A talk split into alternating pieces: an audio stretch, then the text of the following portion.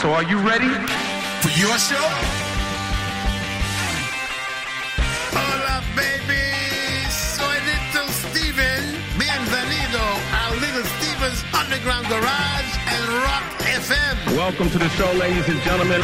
Hola familia, buenas noches. Una semana después de nuestro último encuentro, vuelve Little Steven a ofrecernos una forma, bueno, algo diferente de terminar el fin de semana. Y ya creo que va a ser diferente porque esta noche el guitarrista de Springsteen ha pensado que sería buena idea hablar de uno de los momentos más influyentes de la televisión estadounidense, el día en que The Beatles actuaron por primera vez en el show de Ed Sullivan y pusieron el país patas arriba. De hecho, vamos a comenzar con ellos, los cuatro fabulosos, para recibir al guitarrista de Springsteen. Suena I Want to Hold Your Hand aquí en Rock FM. Buenas noches, Stevie.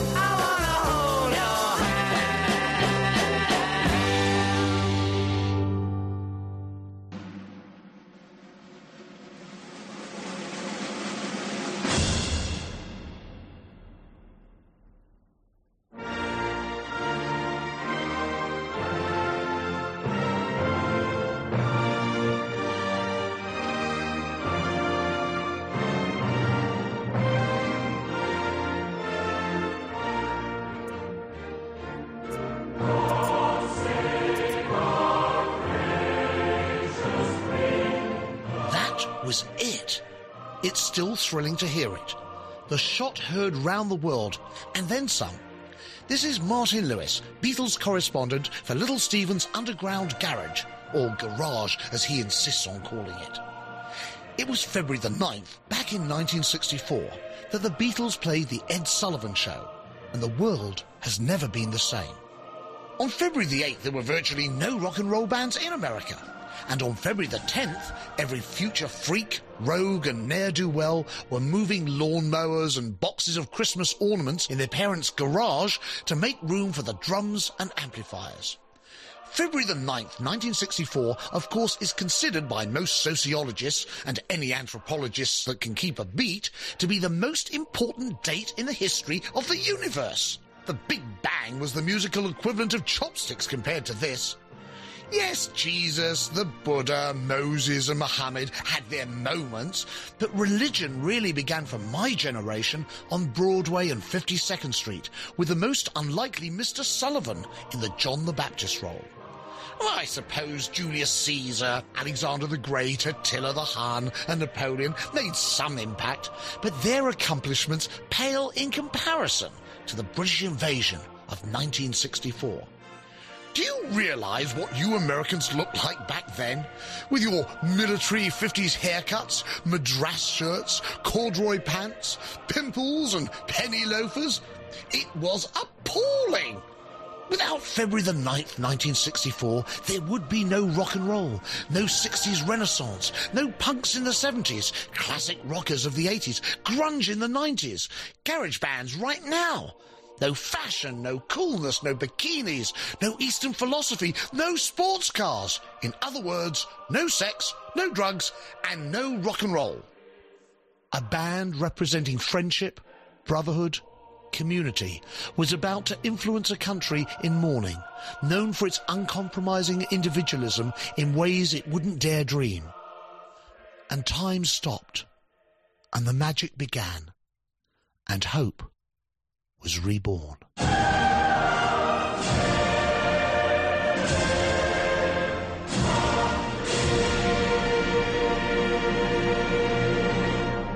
Now, yesterday and today, our theater's been jammed with newspapermen and hundreds of photographers from all over the nation, and these veterans agree with me that the city never has witnessed the excitement stirred by these youngsters from Liverpool who call themselves the Beatles. Now, tonight, you're going to twice be entertained by them. Right now, and again in the second half of our show. Ladies and gentlemen, the Beatles! That's-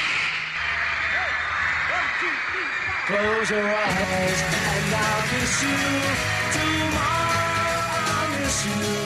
Remember, I'll always be true. And then while I'm away, I'll ride home every day. And I'll send all my loving to you. I'll pretend that I'm kissing the lips I am missing and hope that my dreams will come true. And then while I'm away, I'll ride home every day and I'll send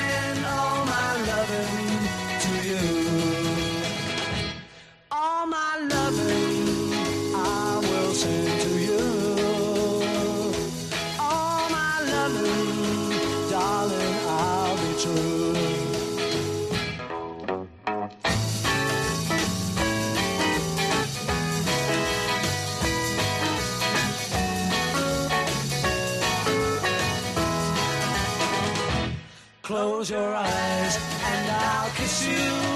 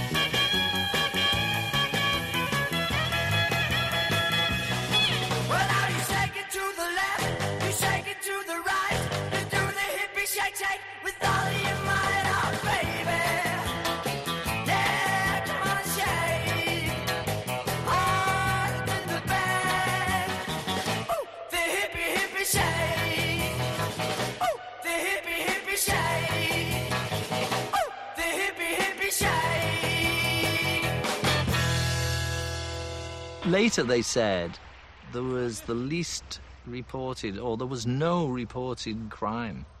Even the criminals had a rest for like 10 minutes while we were on.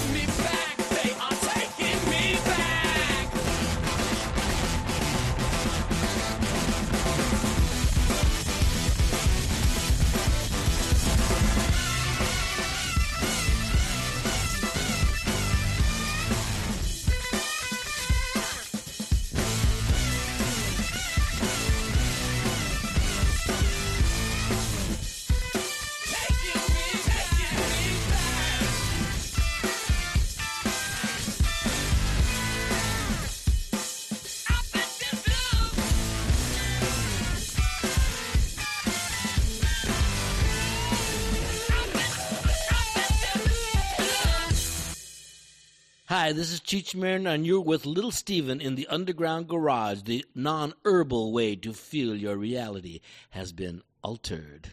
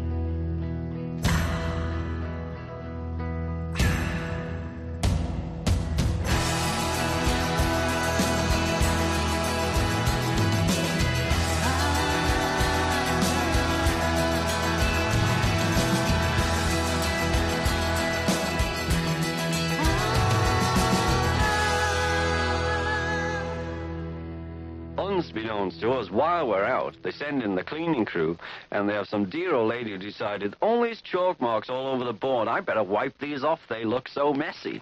So after spending a whole afternoon there trying to get the sound right, this dear old lady cleaner decided she didn't like chalk on the console and wiped out all our settings. So what you get is what you get, not what you should have had.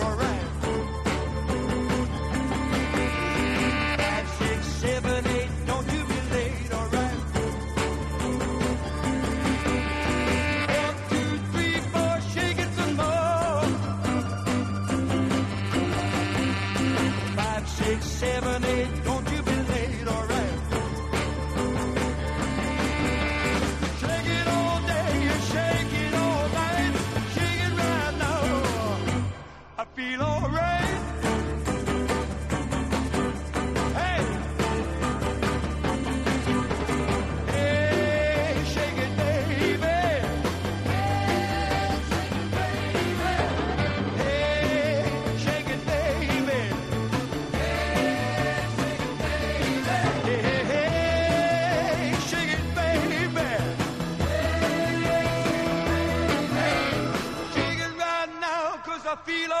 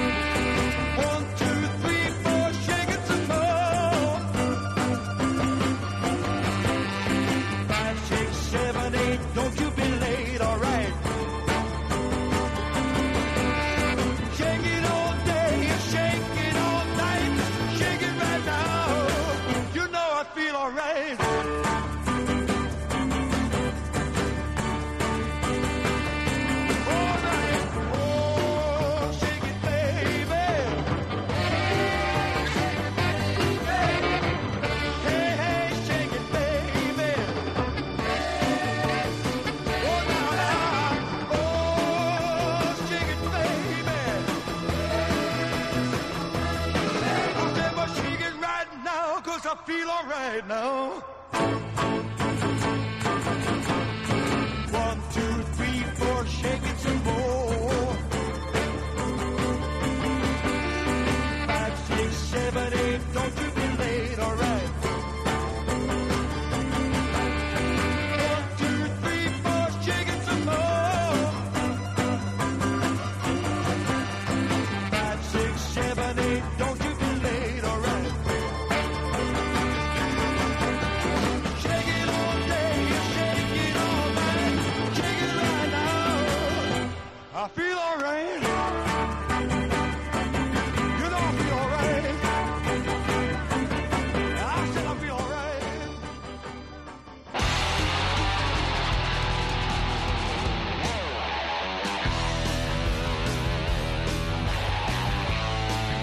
Started with the Big Bang of rock and roll. I Want to Hold Your Hand, the Beatles' fifth single, and finally, the one the American company would release through life threatening coercion. And the dam broke. As they say, it would be one of the very few uh, number one records to be uh, number one in both America and England and the first of 19 number one hits for the Beatles in the States. I think that's still a record. We started our first set the way the Beatles started their Ed Sullivan appearances. Oh My Lovin'. We would get their second album here, thinking it was their first. It's called Meet the Beatles. That actually was with the Beatles, but we'd soon catch up and uh, everything they'd released in the previous year and a half in England was uh, suddenly released here, and uh, we couldn't get them fast enough. The true uh, phenomena, never quite been matched before or since. Hippie Hippie Shake was part of the Beatles' regular repertoire. much of their regular repertoire would be uh, borrowed by various artists, and uh, Swingin' Blue Jeans would have the hit cover of Chan Romero, Montana's only rock and soul star.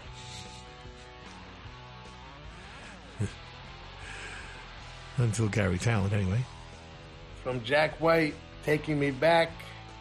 The new album is Fear of the Dawn. Get it from thirdmanrecords.com. Jack wrote it, produced it, and played everything. All Tomorrow's Parties. The Gripweeds covering Lou Reed on their fabulous new album Dig. A tribute to the Garage Nuggets that we play all day long right here in the Underground Garage. Liner notes by none other than Lenny Kaye. The band produced it. Get it from gripweeds.com.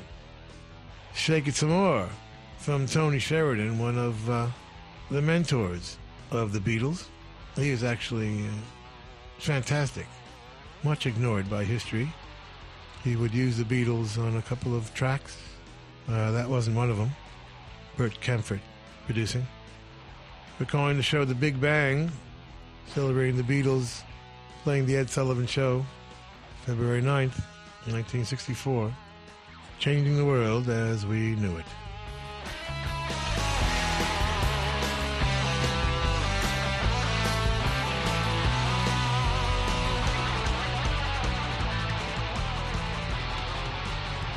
Sigues en Rock FM y recién estamos arrancando el Underground Garage. El 9 de febrero de 1964, The Beatles debutaban en la televisión norteamericana con una actuación en el show de Ed Sullivan. El programa se transmitió en directo desde el estudio 50 de la CBS en Nueva York y se estima que fue visto por unos 73 millones de personas. La escena musical de Estados Unidos vivió claramente un antes y un después, no solo por, por ese inicio de la invasión británica, sino porque se innovó en las puestas en escena de las actuaciones musicales televisadas en aquella época.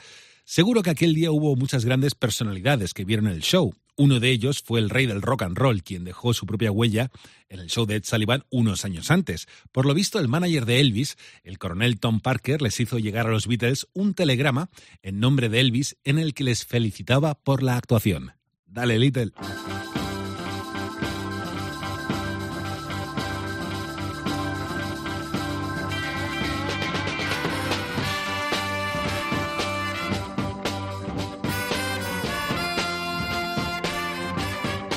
Welcome back to the Underground Garage. Capitol Records was started by songwriter Johnny Mercer, music store owner Glenn Wallichs, and Paramount Studios executive Buddy DeSylva, with DeSylva's 25 grand in 1942. It was bad timing because the American Federation of Musicians instituted a ban on recording, saying records were killing opportunities for musicians to work live. And the three record companies that ruled Decca, RCA Victor, and Columbia decided that airplay on the radio would hurt record sales. So they wouldn't give radio any records. I think we've come full circle on that one. So Capitol, being the new guy on the block, says screw that and gave the DJs free records, which got the records played, and they sold like crazy, of course. Capitol was also the first to use magnetic tape in 1948, which sounded better and actually allowed them to edit. I'm not sure that was a good idea or not. They grew quickly, signing Nat King Cole, Benny Goodman, Peggy Lee, Jackie Gleason, Dean Martin, and Frank Sinatra.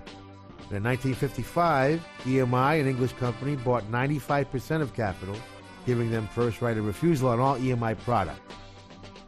Okay, so they hire this cat, Dave Dexter, to be the man deciding what to release and what to pass on. They had signed Cliff Richard, who was a big star in England, but his two shots on Capitol bombed. So after that, Dave Dexter decided he didn't like rock and roll, and for that matter, anything English. So the combination of English rock and roll, forget it. He was sent the Beatles' first single, Love Me Do, and he passed. He especially hated the harmonica, which he said belonged on blues records, not pop records. They sent him the second single, Please Please Me, same problem. Capitol wasn't offered the third single from Me to You, but Del Shannon covered it, and it only went to 77 on the charts. Surely he had to take She Loves You, right? Their fourth single, and third number one smash in a row in England. No thanks. At this point, George Martin, the Beatles producer, is ready to fly over and strangle somebody.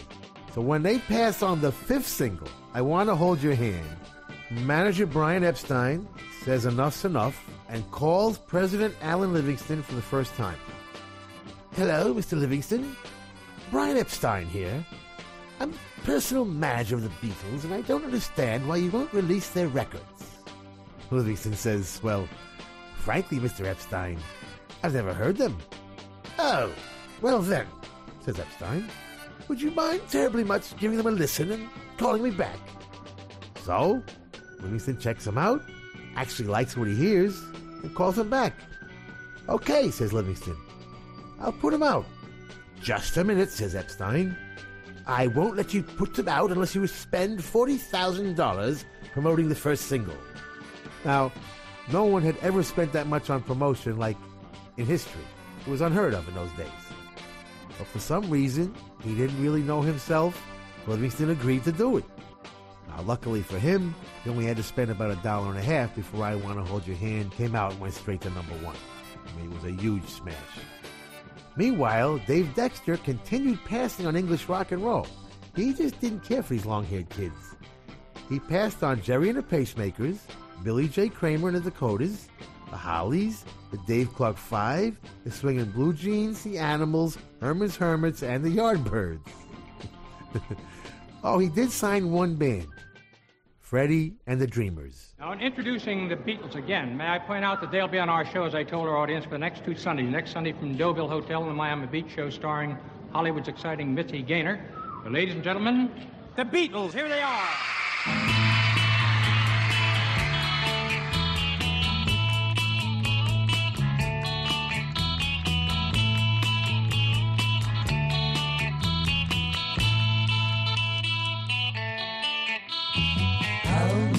Close and tell me how you feel.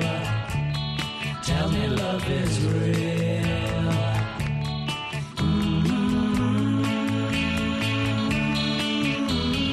Words of love you whisper soft and true. Darling,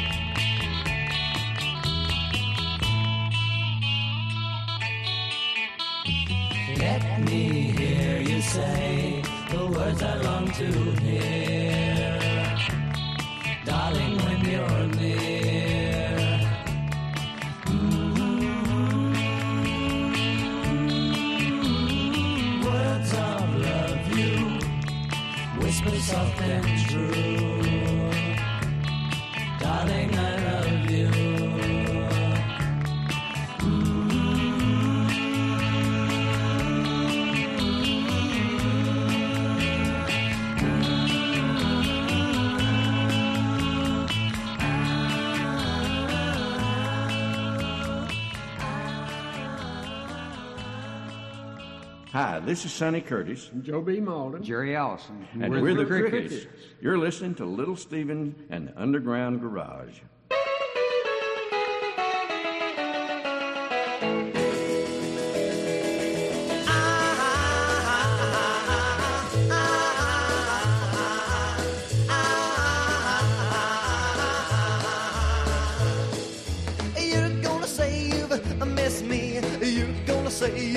Kiss me. Yes, you're gonna say you'll love me. Cause I'm gonna love you too. I don't care what you told me. You're gonna say you'll hold me. Yes, you're gonna say you'll love me. Cause I'm gonna love you too. After all, another fella took you, but I still can't overlook you. I'm gonna do my best to hook you.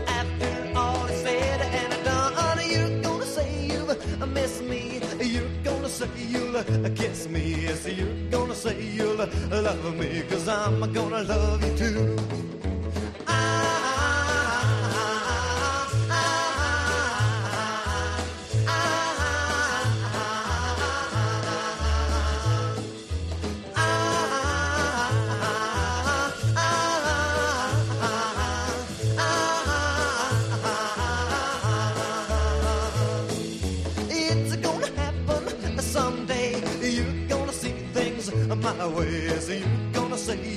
love me, cause I'm gonna love you too. You're gonna tell me sweet things, you're gonna make my heart sing as you're gonna hear those bells ring, cause I'm gonna love you too. After all, another fella took you, but I still can't overlook you. I'm gonna do my best to hook you. After all is said and done, you're gonna say you miss me. You say you'll kiss me. Yes, you're gonna say you'll love me. Cause I'm gonna love you too. I'm gonna love you too.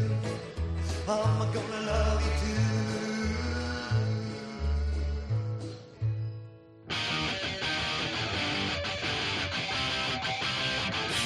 used to be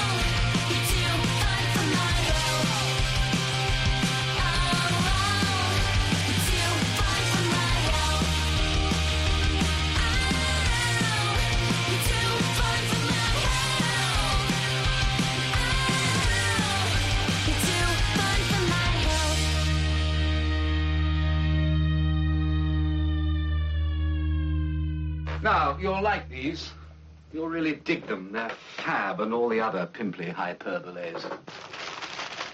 I wouldn't be seeing dead in them. The dead grotty.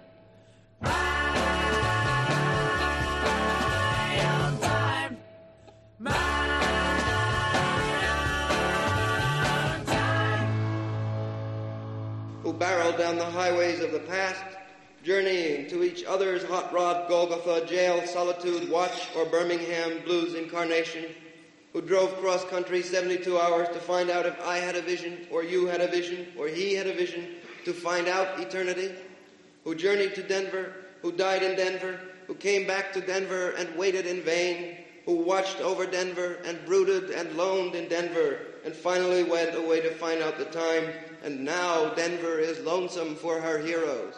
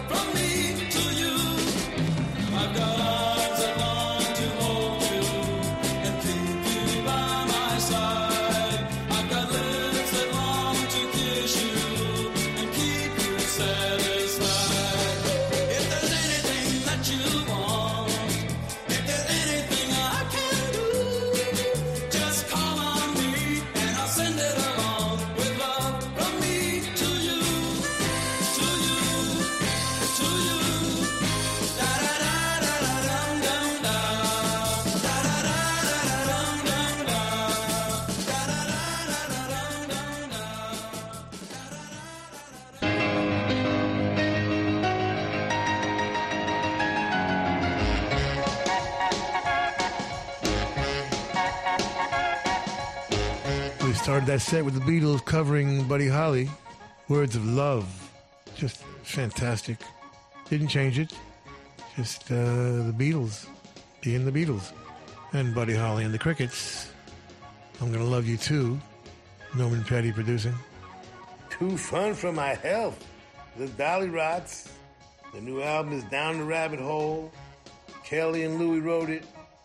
John Fields produced it with them. Get it from wickedcoolrecords.com. The first of the Beatle influenced groups, the Bee Gees, when they were a five member rock band in 67, in my own time, from their first really cool album. Their first two albums uh, definitely worth getting. Robert Stigwood himself and Ossie Byrne producing. Getting started from Sam Fender. The album is 17 Going Under. He wrote it. Bramwell Bronte produced it. Get it from samfender.com. Del Shannon, the first man to introduce Lennon McCartney as composers to America. Their first cover, From Me to You. John Lennon had mixed feelings about it. At first flattered and then uh, worried that it might steal their American thunder, but there was no American thunder to steal. Sort of a non event. We're celebrating the Beatles' legendary performance on The Ed Sullivan Show, February 9th, 1964, the real day the earth stood still. Now, I just think today, 30 days hath September, so I ask all of you little chickadees to remember to permit our country in Canada to hear Cilla Black, Soupy Sales, and Alan Rossi starring on our program tonight with the Beatles. Now, before. Well, come on, do it.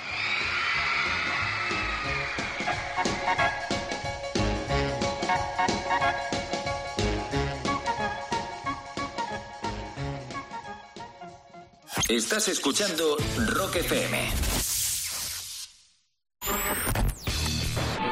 Estás escuchando Rock FM.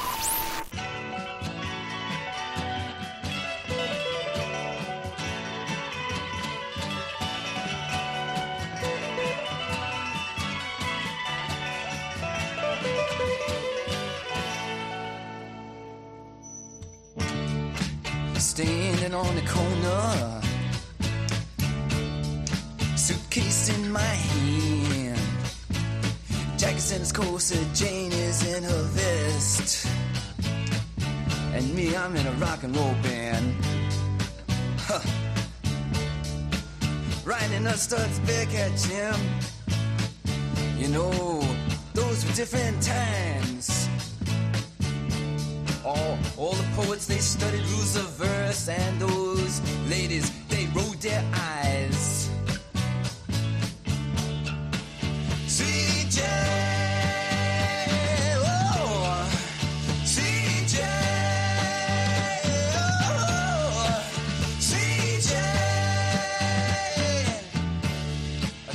Tell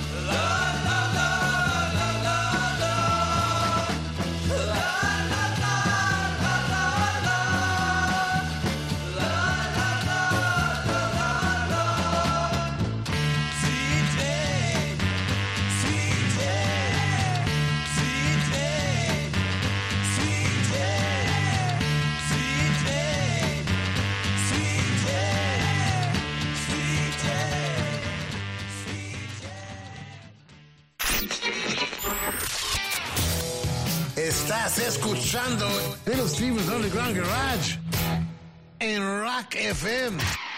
Sigues en Rock FM y esto es el Underground Garage de Little Steven. Esta noche estamos además recordando una de las actuaciones más impresionantes que se recuerdan en la televisión de Estados Unidos, el día que The Beatles actuaron en el show de Ed Sullivan. Y digo que fue una de las más impresionantes porque, entre otras cosas, abrió el camino para que otras bandas británicas eh, pues eh, tuvieran acceso a Estados Unidos y a su público. Fue lo que se conoció como la invasión británica. Eh, The Who, The Rolling Stones o The Animals, por ejemplo, entre tantas otras bandas, se vieron muy favorecidas por aquella actuación. Dale, Stevie.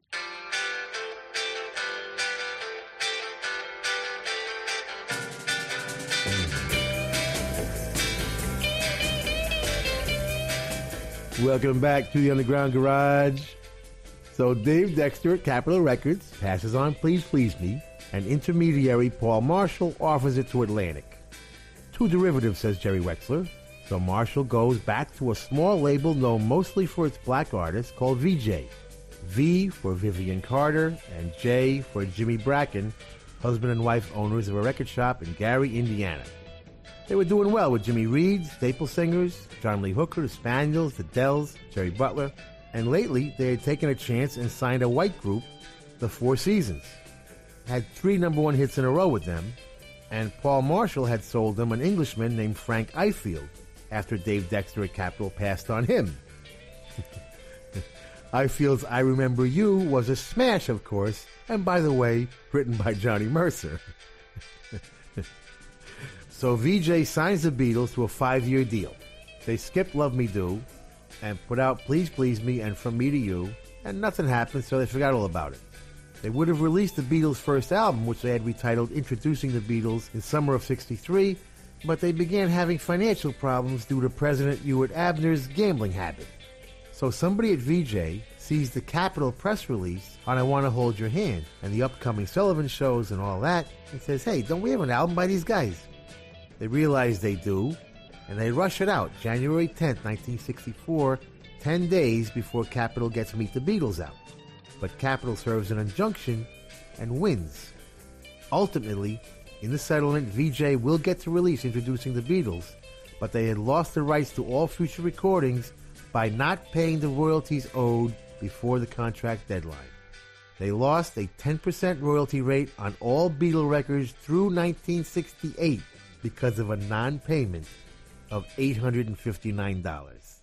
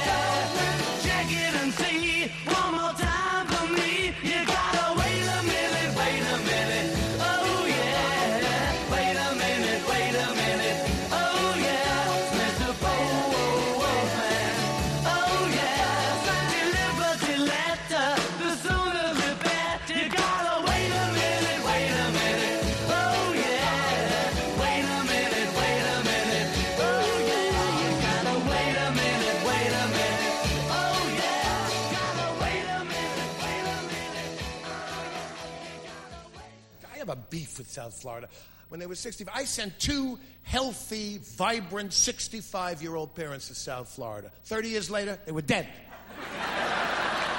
I mean, what is it? The air down there? The...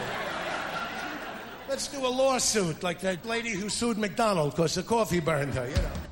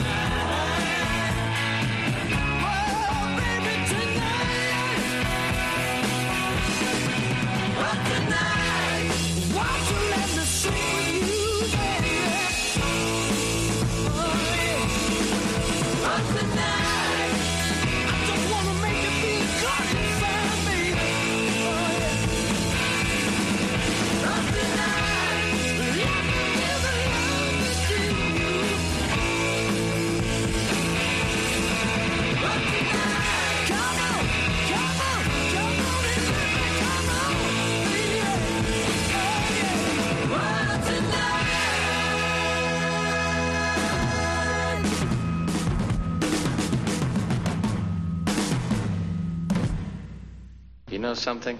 No, what? You read too many comic books. well, he's real abstract. He's, um, he's different. That's right. That's right. I'm cute, too.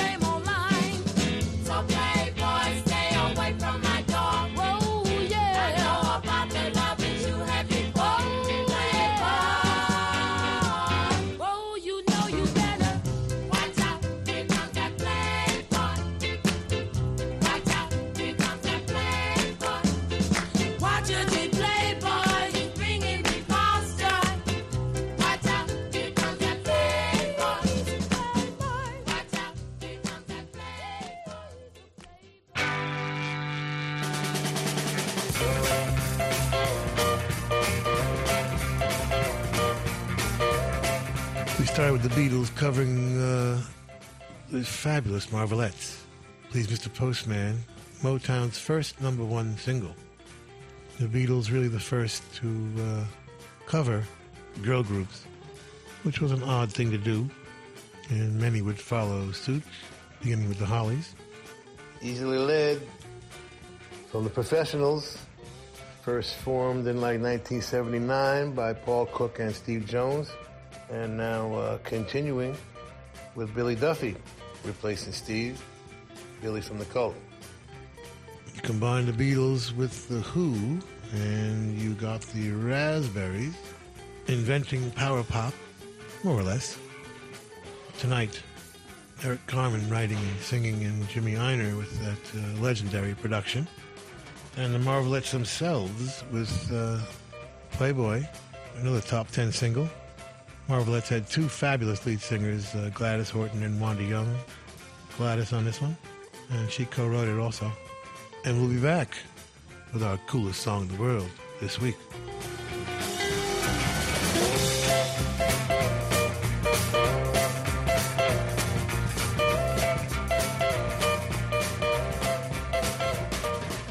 Llegó el momento de ponerse cómodo y disfrutar de nuestro clásico por excel- excelencia aquí en el Underground Garage y es que vamos a descubrir juntos la música que más le ha llamado la atención a Little Steven estos últimos días.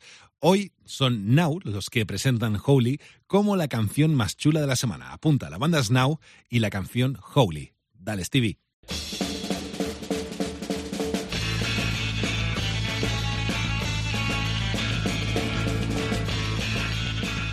Coolest song of the world this week comes from the rock and roll capital of the world, South Wales, Australia. Please welcome to the Underground Garage stage, The Now.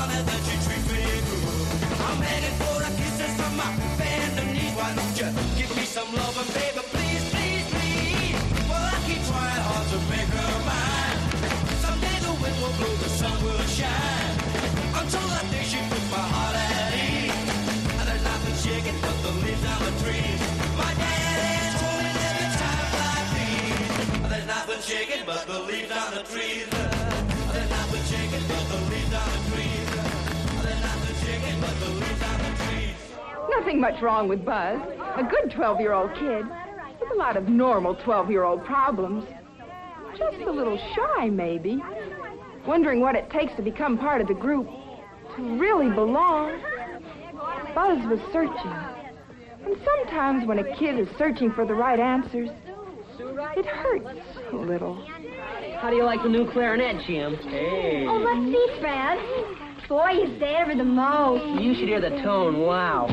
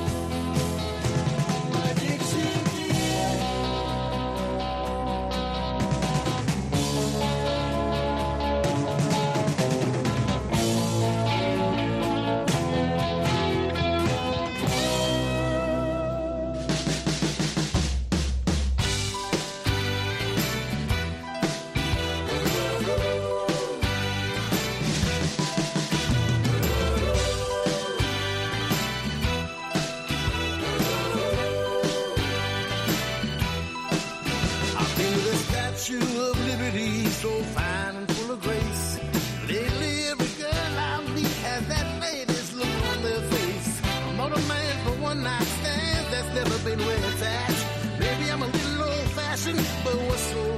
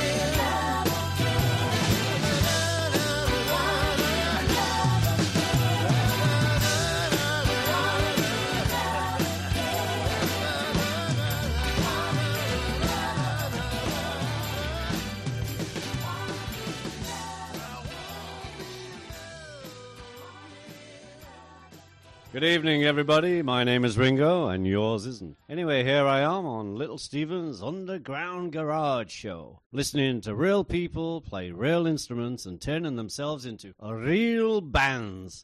Christ, it's great, Steven. We're really glad you're doing it. It's fab, fab, fab.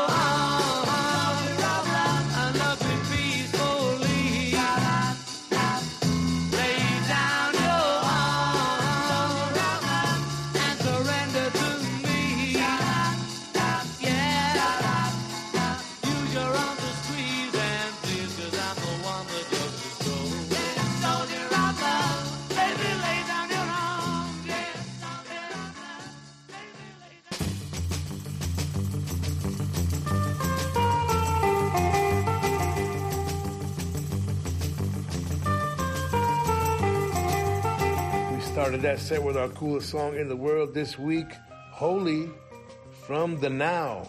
The EP is The Truth Always Comes Out in the End on Golden Robot Records. you can get it from thenow.co.uk. Written by the band, who is Shane Callahan, Will Scott, Colin Bromage, and Jay Evans produced by Ollie Jacobs and the band, and get it from the now UK.co.uk. Our coolest song in the world this week, Holy from the Now. Billy Fury, one of the greatest of all the early English rockers, pre Beatles, nothing shaking but the leaves on the trees. Billy covering uh, Eddie Fontaine's greatest hit. Eddie, quite a character, appeared in uh, Alan Freed's first Brooklyn Fox show and was in Girl Can't Help It and uh, did some time later on for trying to have his ex wife whacked. I don't know when that became illegal. I'm kidding.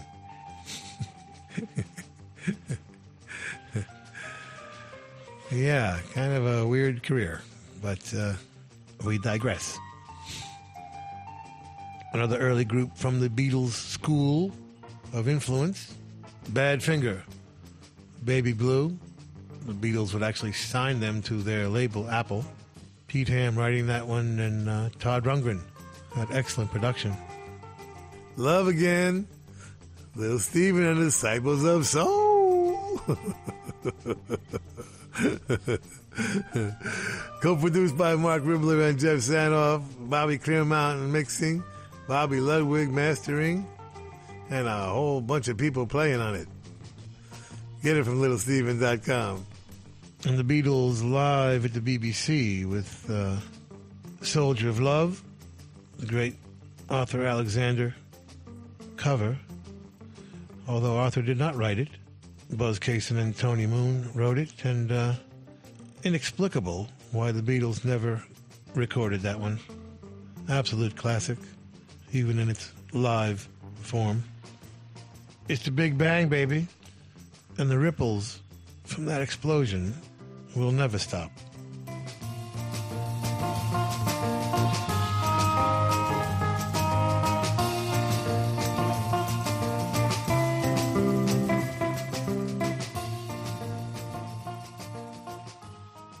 Estás en Rock FM. Estás escuchando Rock FM.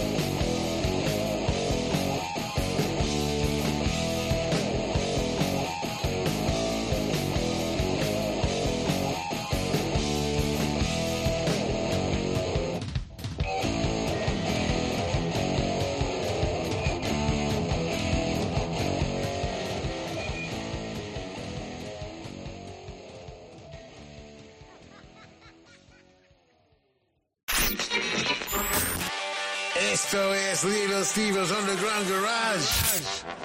Volvemos en un segundo en Rock FM. Bueno, familia, estamos llegando al final del show de esta noche, pero antes de darnos las buenas noches, Little Steven quiere recordar una última canción de los protagonistas de esta semana. Con la canción Every Little Thing nos situamos en los comienzos de la carrera musical de los Beatles. Bueno, no será la única que escucharemos, pero tampoco me voy a adelantar.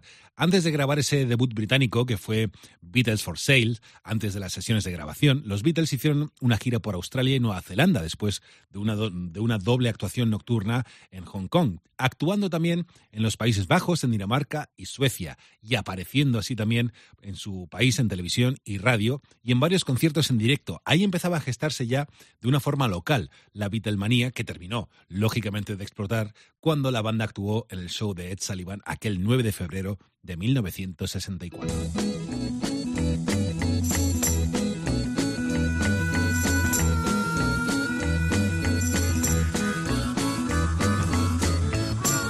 Welcome back to the Underground Garage. We are celebrating the big bang of rock and roll. The Beatles' appearance on the Ed Sullivan Show February 9th.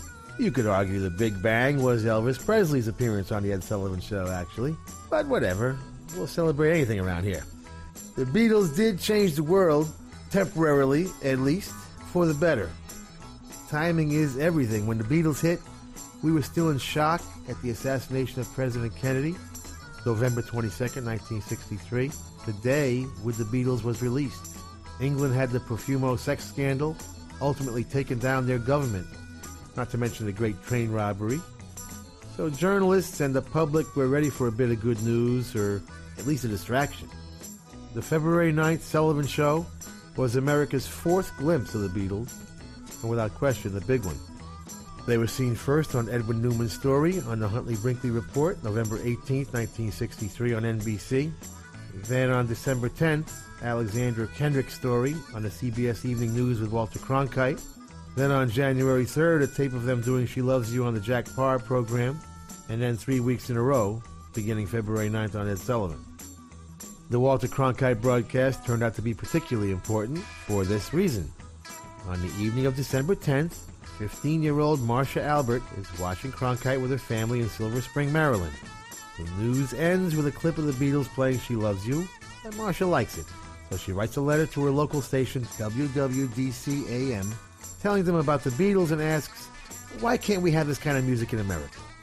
Well, this station had a policy of doing anything possible to make its listeners happy. Can you imagine that concept?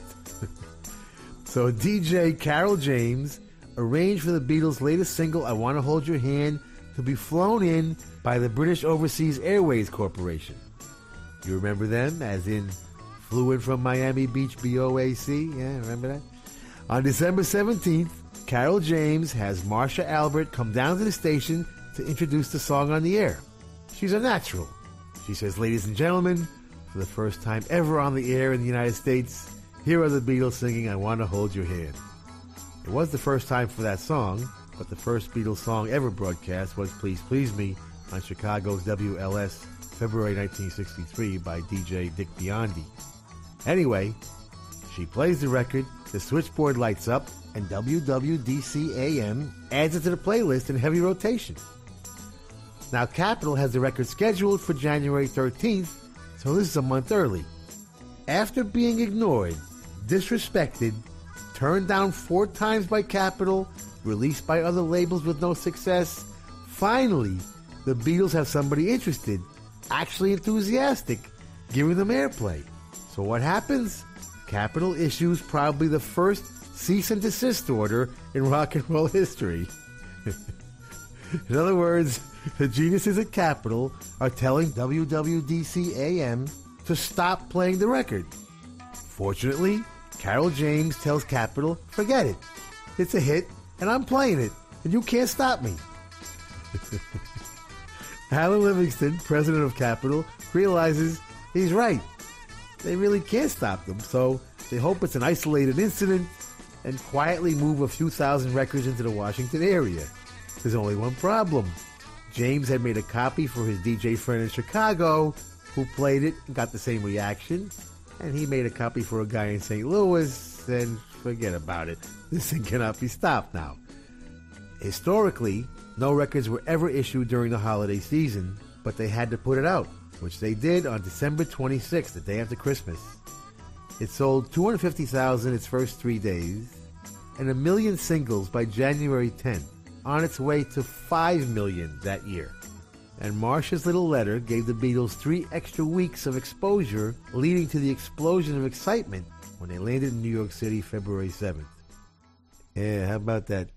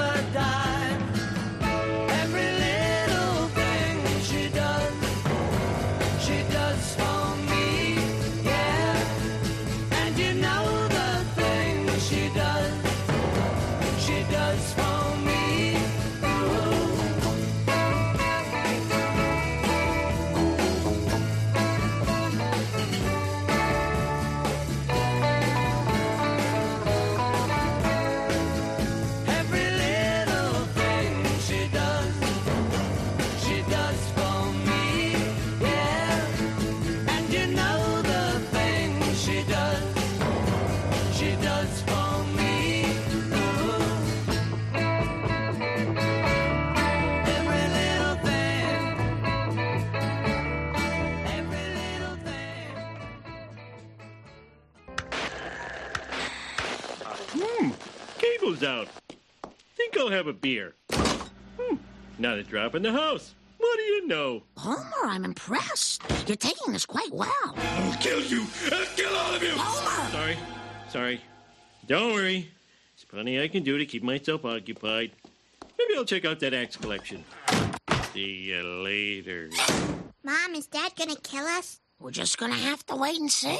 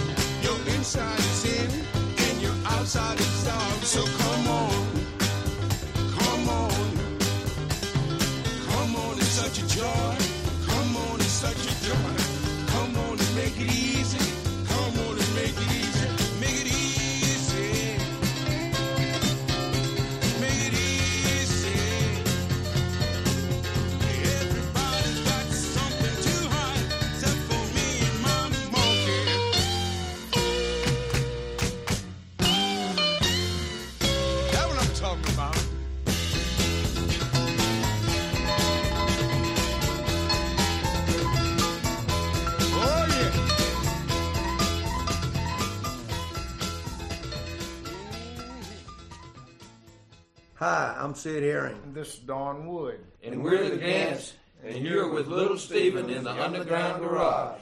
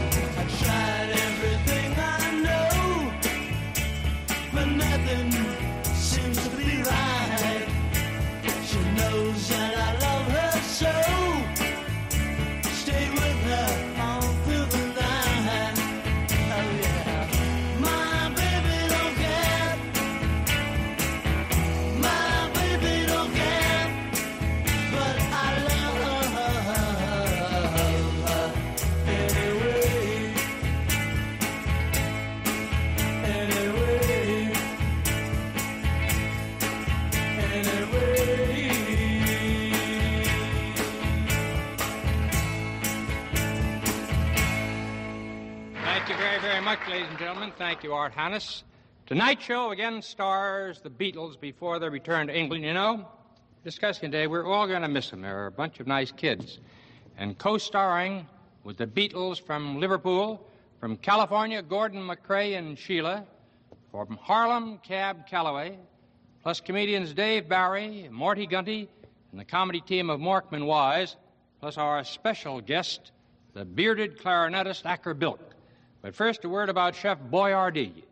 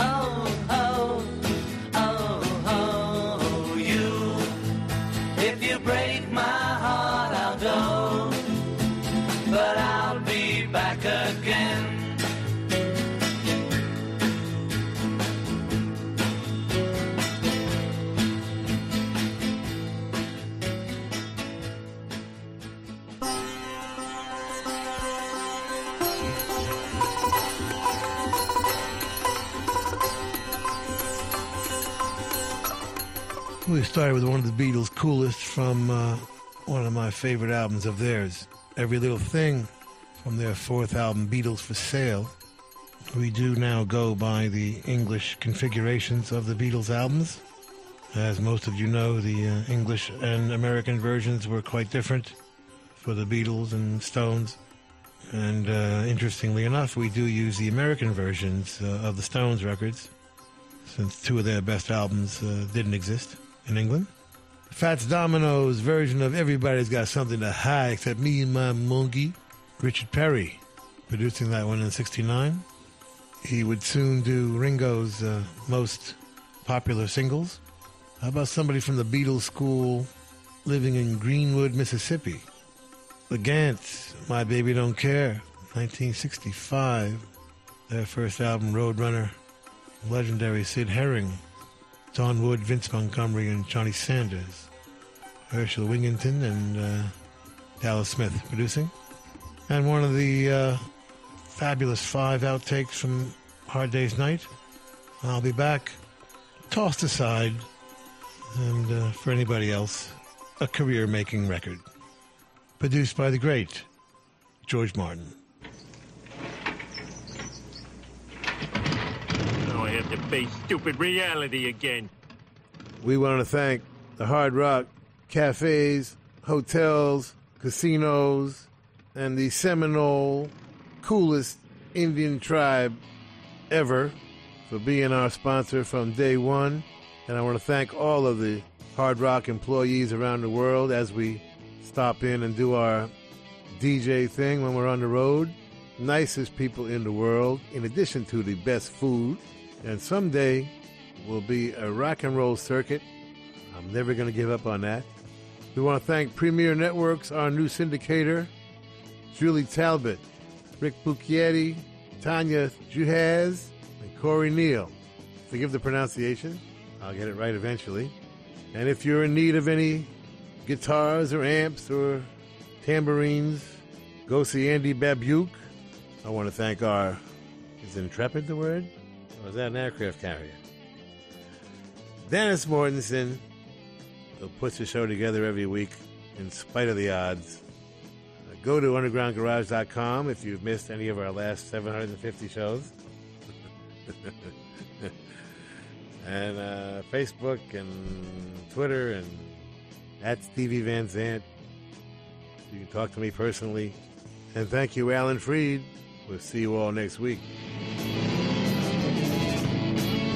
And that's the name of that tune. Ciao, baby. Nice ride. Go back to Jersey, you moron!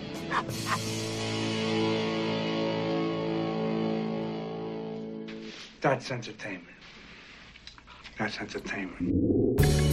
Bueno familia, llegamos al final del show de esta noche. Espero que hayas eh, disfrutado del programa, un programa en el que hemos, bueno, pues recordado aquella célebre actuación ya emblemática e icónica de los Beatles en el show de Ed Sullivan el 9 de febrero de 1964, que abrió veda a que otras bandas pues se hicieran eh, un hueco, bandas británicas en Estados Unidos y también la Beatlemanía. Si te apetece, nos encontramos el domingo que viene en el Underground Garage. Un abrazo.